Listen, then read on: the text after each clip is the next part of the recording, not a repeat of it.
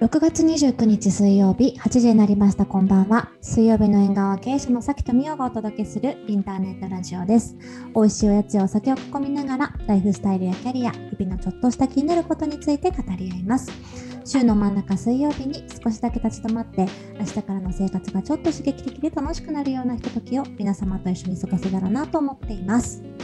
はい、インターネットラジオ水曜日の縁側は水曜日20時の配信で東京と北海道からリモートで収録しています。トークのテーマや紹介したものは番組インスタグラムでも紹介しているのでそちらもご覧いただけると嬉しいです。はい、えーではですねちょっと前回に引き続き私持参したおやつを、えー破損溶かしてしまうっていうことをしております ので あの、ははい、ちょっとさきさんに今回もレポートをしていただきます。はーい。はいまあ、ということでまたチョコレート関連なんですけれども、はいえっと今回はマイハニーっていう会社の、えっとチョコレートサンドハニーチョコレートサンドです。はい。でこれはあの知り合いの、えっと方にモデルさんに紹介してもらったんですけど、えっと、グルテンフリー、デイリーフリー、うん。アジティブフリーってことで、あの蜂蜜のみの甘さで、うん。あの添加物も不使用、グルテンフリー、乳製品不使用で、うん。罪悪感のないクッキーうん。とチョコレート菓子となってございます。はい、ありがとうございます。そうか、お知り合いだったんですね。そうがなんかね、うん紹介してくれ それこそ結婚式があるって言ったら、いやこれだったら食べれるから甘いものが欲しくなったらこれ食べなとか言ってくれたの。おお、あ、そうか、その準備のと期間にね、そうそうそうそう。へーうんそうなんかちょっと、あのまあ甘いものあんまり欲しがらないタイプだけどあのお酒を抜いてたりとかしたんで、うんうんうんうん、なんかそれもあってなんかこううんストレスたまるでしょみたいな感じで、うんうん、あのくれたっていう。へー。そうでもすごい美味しくて。そうなんだ。その子もあのやっぱりモデルのお仕事をしてるからすごくこうやっぱ甘いものを気づかなきゃいけない時もあるけど、うん。やっぱすごいどうしても食べたくなるから、なんかこういうのあるるとすごい便利だよみたいな感じでうんうん。言って、うん。まあ血糖値も全然ねあの上がらないから罪悪感がなく食べれるんだよねって言ってた。うん。うん。あの私は今自宅の冷蔵庫で冷やしてるんですけどパッケージもシンプルで可愛いですようんね。そうだねうんであのネットでも買えるし、うんうんでそうなんかクッキー生地にはタピオカ粉をタピオカ粉、うん使ってるからグルテンフリー、砂糖あ砂糖じゃないやえっと小麦不使用なんだって。へえうんあタピオカ粉を使ったチョコレートって食べたことないかも。うん、あクッキー生地のとこあ、ろ。クッキー生地か。そっかそっか。うんそうそうそうへえ、楽しみ楽しみ。うん、でなんかこう甘すぎずだし、あのまあ蜂蜜のほんなほんのりした甘みうんうん。なんですけど、んでもあの本当に美味しく食べれるでも、も、あの罪悪感がないキーサンドとなっておりますので、へーとってもおすすめです。えー、楽しみ。なんか前回、こうアルフォートとの比較がありましたけど、はい例えるならどんな感じですか？えー、むずでもさアルフォートではない。アルフォートはチョコが結構メインじゃないですか。はいはい。もっとねあのねクッキーチョコクッキーみたいな感じなの。うん。でそのクッキーとクッキーのところがあうんのすごいこう、パなんていうのかなあのホロホロした感じのうんあのーそう食感になっていて、うんううんんでチョコのところは、まあ、チョコレートだけどやっぱりあのカカオバターとアーモンドパウダーとピーナッツペーストおーなるほ入るど。から、うん。結構こう甘みはえっ、と蜂蜜で、うん。あのあとはちょっとねっとりとした感じの,、あの大人大人味のあの、はい。カカカオバなんていうのカカカカオバターで作ったえっ、とだからピュアチョコレートじゃないんだろうね。うんうんううんんうんうんうんうんへえ、いいな。チョコレートのバリエーションが増えていきますね、我々も。はい。罪悪感なく食べれるということで、うんあのぜひおすすめでございますので、ありがとうごいざいます。はい。はい。私も帰宅しましたらいただいて、お写真で皆さんに紹介しようと思います。はーい。はい。えっと、で、はい、今日のテーマなんですけど、まあ、テーマというかちょっと私がなんかぼやっと思ったことをきあの話し始めたいと思うんですけど、なんか私あの前に「がっちりマンデー」っていうイベントに出ますよって、出たんですよね。で実際出て、実際出たんですけどあの、まあ、すごく楽しくお話しさせてもらってでなんか結果賞もいただいたんですよ。ねすごいよね。もうなんか思思いがけずいただいて、まあ、すごくいい機会だったなと思って、あのーうんうん、感謝してるんですけどなんか終わった後に ふと思ったことがあって、うん、出場者が5人いたんですけど、私だけ女性だったんですよね。うん私だけ女性です。で、今回社長さん3人審査員いらっしゃって、まあ、ニトリの会長さん、星野リゾートの、えー、星野さん、で、あのタイミーっていう会社の小川さんって3人いらっしゃって、もう全員男性だったんですよね。だから壇上にいる、うん、で、プラス司会の加藤浩二さんとアナウンサーの方いらっしゃって、うん、えー、だから何人 ?10 人いて、2人だけ女性だったんですよ。アナウンサーの人とね。そうそう、アナウンサーの方と私と。うん、で、なんかそれ私別にあの当時は出てた時は何とも思ってなかったんですけど、後から写真見た時に、うん、あなんか男性ばっかりだなと思って。うん、で、えっと、ふと、なんで私って会社起業したんだっけって思った時に、なんか当時はこういう商品を作りたいからっていうなんか100%それしか思ってなかったはずなんですけど、うん、なんかふと思い出してなんか多分壊してみたい何かがあったんだなって思ったんですよ。おそうなんかまあ私が会社を作った当時って2019年で、まあ、今今よりも多分今はねだ女性で何か始める起業するとかっていう方って増えてきてると思うんですけど今よりもっともっと男性が当たり前っていう感じだったと思うんですよね。うんうんうん、私なんかうんなんかそこを壊してみな壊すじゃないけどそこになんか違う景色を見てみたいとか、うん、並んでいるこうなんか起業しましたみたいなこう商品作開発しましたみたいな風になっている中に、うん、なんかもっと女性とかいて女性がいたっていいんじゃないかって思わなかったことはきっとなかったなってなんかうっすらそう感じてた自分を思い出したんですよね。うんそう。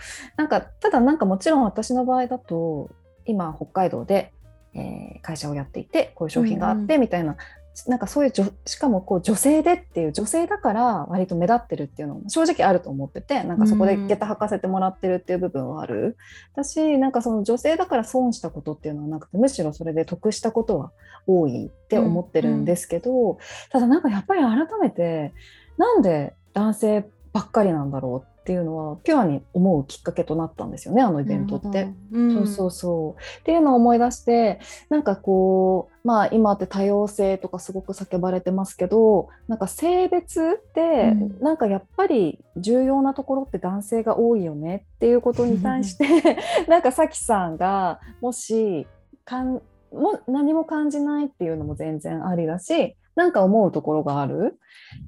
そしたらなんか聞いてみたいなって思ってなんかゆるっと話し始めました。うん ありがとうございます。うんうん、いやいや相当あるあるだと思うし、うんうんうん、そういう違和感を感じることって多々あるよね。それこそなんか振り返ってみると、うん、それこそこう、えー、今受けてる案件の、うんうんお客さんはほぼ全員男だしあそのなんて言うんだろう。対面になる経営者の方ってことですよね。そうそう、うんうん、でそのチームとかもほぼ男性、うんうんうん。うん、かな。だから、うんうん、そこはこうあるかもしれないよね。うん、うん、もっと言うとなんか今社外取りやらせてもらってるのも、うんうん、それこそ今そのガバナンスコードって会社のその上場企業が、うんうん、まあこんまあなんでリクエアメントとしてこう達成しなきゃいけないことの一つにダイバーシティっていうのがあるから、うん、女性社外取りがすごく増えているという流れがあって、うんうん、あそれで声かけてきてるんだなって思うお断りした事例とかもたくさんある。だから本当の意味でなんかその会社でそこを重要視してるかどうかっていうことって、うん、あの本当に企業によって違う。なんかそのやらなきゃいけない チェックボックスにチェックつけなきゃいけないから、うん。あの声かけてるんだろうなって申し訳ないけど、思っちゃったこととかもややっぱりあるし、うんうんうんそうすると本当にさっきの下駄履かせてもらってるじゃないけどねお飾りみたいにもなっちゃうじゃないですか。うんうんうん、だからそういうのはちょっとどうかなって思うこととかもあるよね。ううんうん。うんん、そうですよね。ななんかその女性前のエピソードでも女性活躍推進法の話とかしましたけど、うんなんかあれもそのなんかこの基準を満たさなければいけないから女性をプロモーションさせるんだとか、なんかそういう発想が多いとなんかそれを望まない女性がいた時に提案されてもうん。なんかその自分がやる理由っていうのが見出せなくて断っちゃってもったいないケースもあったりするのかなと思ったりもして、うんうんうん。うん。確かに、うん。そうね。うんなんかねいやそうなんだよな。うん。なんかこうあのよたまにこうなんか、えーこういう起業をしている人の勉強会とかがあるから来てほしいみたいな感じでうん。い行ってもらったりすることあるんですよね。うん。でそこでなんか事例を話してほしいとかって言ってくださる場合もあるしなんかあのメンターを紹介しますみたいな風に言ってくださる時とかもあったりして、私ほとんどい行かないんですけど、うん。なんかたまに行くとねめっちゃ男子校っぽいんですよね。う。ん。なんか女性なんて言うんだろうな。なんかねうんだうん。女性が入りにくい雰囲気っていうのは少なくとも私が見ているなんかその起業をする人とかしたい人とかの集まりには多いような気がしてて。うん、あでもそれはすごいわかるし、こう、あのなんだろう。特に私も飲食にいるじゃないですか、うんうん。飲食は本当に多いと思う。そういうこう、まあ、業界で区切っちゃいけないかもしれないけどでもやっぱりこうじゃあシェフとか、りまあ、そ、の飲食業界との経営っていう観点でも、うん。まあ、男性多いなってすごく思うし、でも意外とその来てもらってるそのね来てくださってる人って女性のお客さんだったりとかするうん。んだけど、うんやっぱりこうそのビジネスを語ってる人たちが全員男だったりすると、うん私はすごい違和感感じたりうんすることもあるかな。うんうんううんんいやそうですよね。わ、かるな。うんなんうんなんなんでなんでなんだろうな。なんかその自分で何かを始めようっていうコミュニティにまだ女性が少ない理由って何なんでしょうね。なんか入っていきづらい雰囲気があるのかな。うんまあ入っていきづらいのはあるだろうし、うん。うん、でも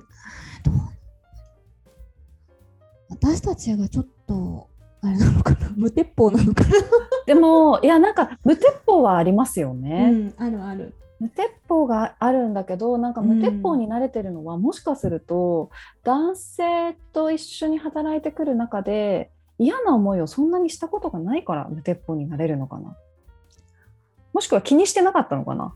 あ なんか前の回でもー「あもう女は面倒くせえな」とか、まあ、うんうん。言われることはすごいあったって私も言ったじゃないですか。うんうんうんうん。でもなんか別にそれをき特に気にしてなかったからできたのかな？世の女性は気にしてんのかな？なんかあんまり出ると打たれちゃうみたいな。うん。そうね。それもあるし多分本当になんか出る杭が打たれた経験ってあんまないよね私たち。ななんで本当にになんかコテンパンに根こそぎボキッといかれるみたいなことってあのそうですね、うん。女だからっていう理由ではないよね。ないない。あそれ以外ではあるんですけど、うん、あるあるある。女だからっていうことで理不尽にうん。こなんだろうな。そっちに行くなよみたいな,、うん。なんかこっちはおこっちの世界だよみたいな風に。いやなんかそうそう思い出したんですよ。なんかねあの言われたんですよね。そのイベントに出た後にいやなんか女性でああいう風にあ出るのってすごいですねって何人かに言われたんですよ。うん。女性でって思ってうん。女性でっていう枕言葉がつくってことは女性ならではの苦労をその人たちはなんかしたからあっちには行きたくないもしくは行けないと思ったのそれは女性が言ってきたの？そうなんですそうそうそうなるほどね。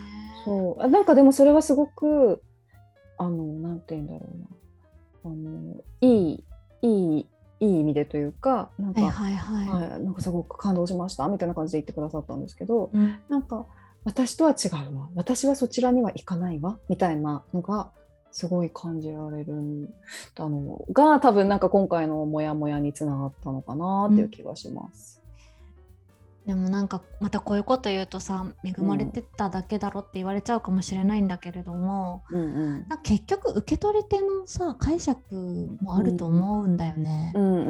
なんかそのさっきの今の話でさなんか女性だからって、それってなんか自分で決めてるだけかもしれないそれはある。じゃない？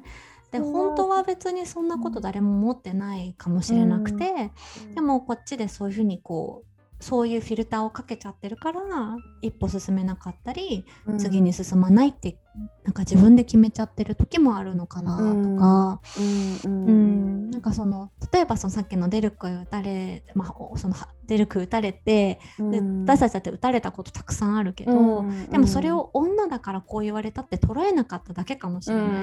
でも別の人はもしかしたら女だからきつく言われたって感じちゃってたかもしれない、うん。うん。って思うとなんか受け取り手のこともの決めつけも、うんまあ、半分ぐらいあるかもしれないよね。それはありますよね。うんあとなんかそういうこうなんてい構えていっちゃう？なんか女だからこういうふうに言ったら変な反応が来るんじゃないかとかなんか傷つくこと言われるんじゃないかって思って言った時に相手はそう思ってないなんかフィードバックなり感想なりを言ったかもしれないけど、うんあうんうん女だからこう思われちゃったんだなっていうのはありそうですよね。ありそうありうんそ確かにななんか相手も気にしないでほしいのかもしれないですね。う。そうんんそれってさもしかすると言い訳なのかもしれないよね。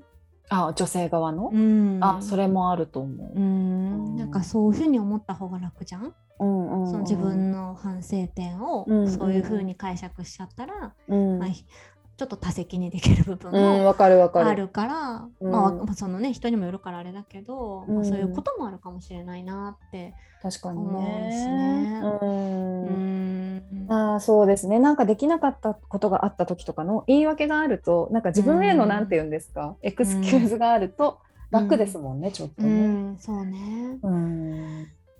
もうこうい違和感。まあでもそれはなんか多分そのリアクションされた時の感想とか感じ方となんか捉え方だとは思うんだけど、さっきのそのなんだろうその場所にいる時に感じる自分の違和感みたいなのって、うんななんなんかうーん日本独特なものかもしれないよねまだね。そうですね。そうだからこうでもそれってもしかするとそのダイバーシティとか、まうん。あサステナビリティとかも一緒かもしれないけど、うんうんその概念だけ大事だよってこううん。上から言われてるけど、うん。本質的に浸透されてないことのテーマのうん。なんかいくつかある中の1個か2個な気がしていて、だから、まあね、この間のサステナビリティとかのあダイバーシティか、うん。ご質問でもあったけど、うん。なんかその上がね変わらないからなかなかそう下からどう変えていったらいいかみたいな話もあるとは思うけど、なんかそういうねなんかこううーんなんか組織として動かないこととかなんかこう慣習というか、ねうん。習慣化されたこととかで動かなかったりすることもあるのかもしれないから、うん。そっちはなんかねもう少しこうどうやったら緩めていけるものかなとは思うよね。うん、確かにね、うん。そうですね。うん。うん。なんかそこがそのこの間のちょっとあの EQ の話じゃないけど、はいはいこはうなんていうかふわっとした発言がしにくいみたいな話とちょっと近いのかもしれないしね。い。ああ、それはあるかもしれないな。なんか特徴としてね、そうですよね。うんうんそうそう。なんかこう私もなななんていうかこううーんなんだろうなんか難しいのはさうんうんなんかなんか可愛げがないと思われたくないっていうのもあるじゃない？わかりますわかります。だからなんか立てなきゃいまあおまあ、立てなきゃいけないと思ってるかわかんないけどこうなんていうのかな。その自分の立ち位置はうん。その別に尖って上から行きたいわけじゃ全然なくて、うん。なんかこう中立でいたいというか、うんなんか別に女を武器にしたいする気もないし、でもなんか男と肩肘張り合ってこう戦いたいとも思ってない、じゃない、うん。なんか中立でいたいんだけどうん。でもそうなった時にこう、うんやっぱり見た目は女性だし、うんうん女性だという認識でそこの場にいるという自覚は持ってる、うんうんうんうんけど、うん。でもそこの中でどう自分の主張を通すかっていうなんかそこもコミュニケーション力なのかな、ん。なんかそこはすごくこうめちゃくちゃ考えてる感じはあるかもしれない、なるほどね。なるほどうねん。そうですよね。なんかいくらダイバーシティがこう進んだからといってなんだろう性差があるっていうことを、うん。まあいろんな性があるっていうのも踏まえた上だけど、うんうん。なんかそその人なりの振る舞いが素敵に見えるかどうかっていうのはありますもんね。うんうんううん。ん。なんかそうなんだようんそれこそ取るべきスタンスっていうか。うん。うん。その相手じゃなくてねそのなんかうん。自分としてってことだよね、そうそうそうそうそうん、確かに。なんかこうアメリカの経営会議とかに出るとさう。ややっぱりこう、女性がどんどんやっぱ増えてきてるうんし、あのやっぱり絶対いるんだよね。うんでやっぱもっとその男性もうんその、そういう意見その例えばこう現場からそうのん経営に何割女性がいるかとか、うんアメリカでいうとね人種の問題も含めて、うんまあ、すごくそそこに何人いるかっていうことで彼らの経営指標が問われちゃうはいから、なんかすごく繊細に考えてるし、うんうん。逆にその女性の発言とか女性のこうなんかあのレコグニションみたいなのは、うん。そのリーダーがどうあるべきかとかどうしてるかっていうことをすごく外に伝えていったりもすると、うん。やっぱり現場の女性たちがこうあのエンカレッジされて、うんうんうん。どんどん新しいことやってみたいとかチャレンジしたいって思える環境あになったりしてる気がするんだよね。なんかなんかそういうなんかねこと、うん。社内活動じゃないけど、はいはいはいはい。そういうこともあるのかもしれないし、まあ、それはその男女っていうことじゃなくてでもその男性という、まあうん。社会的に優位な立場であるということを自覚しながらそのうん。マイノリティをしっかりこう、うん。レコグニションしていくということがなんかマインドセットとして意識意識されてるかどうかが重要なのかな？それそうだと思った。なんか今それ、そうだとかって一人で言っちゃった。なんかそうそう社会的にも強いっていう状況がもう前提としてあるから、なんかそこは否定されるべきじゃなくって、うん。だからなんかその前提を持った上で、えー、なんだろうな。その強い立場の人にうん。人はちょっと環境を変えるっていう努力をするべきなのかもしれないですうん。ねなん。かそれがその、うん。あのママイノリティじゃない人たちに課された役割なのかもしれない。そうですね、うん。そうかもしれない。うん。なんか今それ言いながらすごい思ったことが、うん。あのなんかそれこそアメリカの経営の,、うん。あのリーダーシップトレーニングの時に、うん。えっとなんかあの、えっと、みんな同じ部屋にいて、でうんうん。一列に並んで、うんうんうん。えっと、目をつぶってくれって言われるのね。うんうんうんうんで、えっと、で、えっと、例えば小学校の時に、えっと、こういう経験がある人は一歩下がるとか、えっと、こういう経験がある人は前に出るとか、なんかそういうのをやっていくのね。で、そうする、ると、うん。えっと、マイノリティの人がめちゃくちゃ後ろに下がって、ああ面白い。白人男性がめちゃくちゃ前に進むの。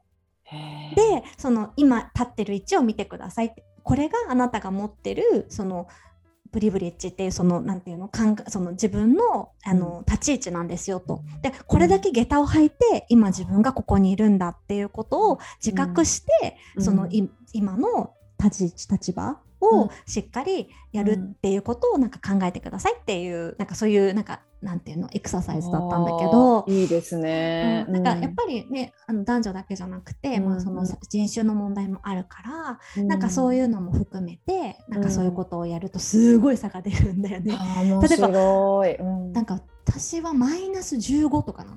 で、白人男性は、まあ、プラス15とかなの。だからそこにはなんかこう30の差があるわけ、とかっていうなんかそういうのだったんだけど、もちろんその白人男性が全部そうなわけじゃもちろんないんだけど、だから例としてねなんかそういうことがあって、でやっぱりそういうことを自覚するとさやっぱりその、自分が今この中で発言する時にどういうふうに立ち振る舞わなきゃいけないのかっていうことがすごくリアルに自覚できるようになるみたいな。なんかそういうことはなんかすごくこうやっぱり目で見るとショッキングじゃん。確かに、うん、なんかそういうのをなんか今やったなって思い出したんだけど。めっちゃいいですね。確かになんかその自分の置かれてる立場を客観的になんか分かる状態にするって一旦ね、それはなんかスタートラインな気がしますね。どっちにとってもマイノリティの方にとっても、そうじゃない人たちにとっても。そうだね、確かに、うん、だからなんかそこがそのまあ、ダイバーシティ系ってなんかそういうことをちゃんと自覚してやるってことだと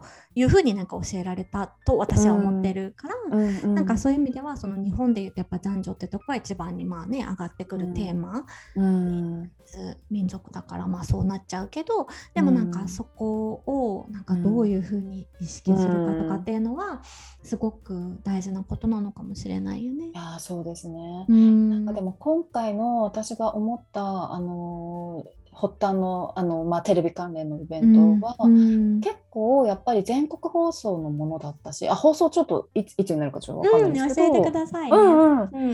たただなんか結構北海道の人は知ってたんですよね。あの加藤浩次さんとか、まあ、あのがっちりマンデーのキャストの方々が北海道に来てやるっていうのは結構いろんな方が知ってて、だから割と声かけられるんですよ、私も。なんかあれあれ出て出てましたよねみたいな。うんうん、もうなんかもうそういう強いメディアなんだからこそ、うん、そうなんかそその立場があるのであればよりあそこにはもっと私はマイノリティの人がいて欲しかったって思ったのかもって今話しながら思った。あうん、そうね、うん、なんかやっぱりそそういうところに出るのが割とこう男性ばっかりっていうのが当たり前であるっていうのってなんかまあ繰り返し繰り返しそういうの見てたらやっぱ思っちゃうじゃないですかテレビって強いから。確かに、うん、そうだね。うん、まあそうせめてなんか私はそういうとこのそのなんか、うん、あの審査員の方がなんか女性とかがもっと入ってきたらいいのになとか思っちゃうよね。それもねそうですよね。もちろんその発表者もそうなんだけどね。うんうんわかるわかるそうですね。うん、なんかでもすごい面白面白い話があってうちのえー、5歳6歳の下の娘が見に来てたんですよね、うん、そのピッチを。そうでそしたらねなんかね終わった後にうちの娘に話しかけてきてくれた女性が何人かいたらしくって「あのママすごいね」って言ってくれたよってで「ママ女の人1人だったのにすごいね」って言ってくれたんですよね子供が。いやでなんかそうそうありがとうなんだけど女の人1人なのにって言う言うよねと思って。そうだよね。なんかそうそうだから全体的にそういうこう違和感を違和感じゃないけどなんかね思うことがあったイベントきっかけをいただいたなって思いました。うん、うん、そうだよね、うん。まあ、そこで評価されるのは一個だけど、まあ、それだけだと悲しいもんね。そうですね、そうですね、そうそうそうなのそうなの。うん、いやだからなんかそう私の次のなんかこしかも私が作ってる商品ってやっぱりその子育て世帯向け？で子育て世帯もいわゆるステレオタイプで言うとその子供の世話をするのって、まあまあまあまあ女性の方が比率的にはまだまだ大きい、そうだからなんか私はそのマイノリティの中のマイノリティの人たちのためのものを作った女性であるみたいな風に多分映る、そうだからなんか次の挑戦としては、ん、なんかそこはちょっとあえて、えー、違う、うん、領域に言ってもいいのかなんか多分私もそこをちょっと強みとして思ったところはあると思うんですよね。ママである女性が作ったみたいなのってなんか文脈的に分かりやすいじゃないですか。うん、まあねリアルなニーズがそこで捉えられてるっていうのはあるもんね。うんうん、うん、ねそうだからなんかちょっとね今回で気づいたなと思って。確かに、うん、でもそういう意味ではなんかこうなんなんていうの？こうなんか一個ステージが上がったじゃないけどさ、うん、なんかこう自分自身の強みを強みの領域の中で、まあ、ある程度こう、うん。やれることやれたことがあって、うん。でなんかこうそういうのを取っ払った中でも、うん。なんか勝負してみたいとかチャレンジしてみたいってちょっと思ってるっていう、うん。今なのかもしれないね。うん、そうだと思う。んうんう。うん、確かに。すげえ進化しております。ああなんかしかもでも今これを話しながら気づいた。なんかこのモヤは何だろうってずっと思ってたからなんかさきさんにもすっごい雑に振ったじゃないですか、私 そんなことない。いやいやいや、これはあの雑に私たちが雑にスタートするあの プラットフォームなんで。あはい、でそこからこうあのねでもすごい毎回なんとなくこうなんかこう喋ってたらなんとなく光が見えるので、そうですね、うん楽しいですね。うん。楽しい楽しい。うんうん。いや皆さんすいません。ありがとうございます。お付き合いいただいて ね でもなんかそういうなんか気づきがあってこう、うん。ねそういうちょっともやもやがでももやはさ、うん。なんかネガティブその瞬間の気持ちとしてはネガティブなんだけど、そう。でも、うん。私たちはもやを原動力にするタイプだから、そうですうね、ん、なんかここ確からの進化がまた楽しみでございますね。そうですね。なんか一個は違う軸が見つかった気がします、ありがとうございます皆さん。あの聞いていただいて。はい。はいはい水曜日の縁側では皆様からのお便りを募集しています。話してほしいテーマや聞いてみたいことなどぜひお寄せください。はい、いただいたお便りは2人で全て、えー大切に拝読します。ポッドキャストのプロフィールトップにあるフォームから送信できます。また、水曜日の縁側インスタグラムではおもたせの紹介やアフタートークを綴っています。こちらもぜひご覧ください。はい、はい、あ本日もありがとうございました。ありがとうございました。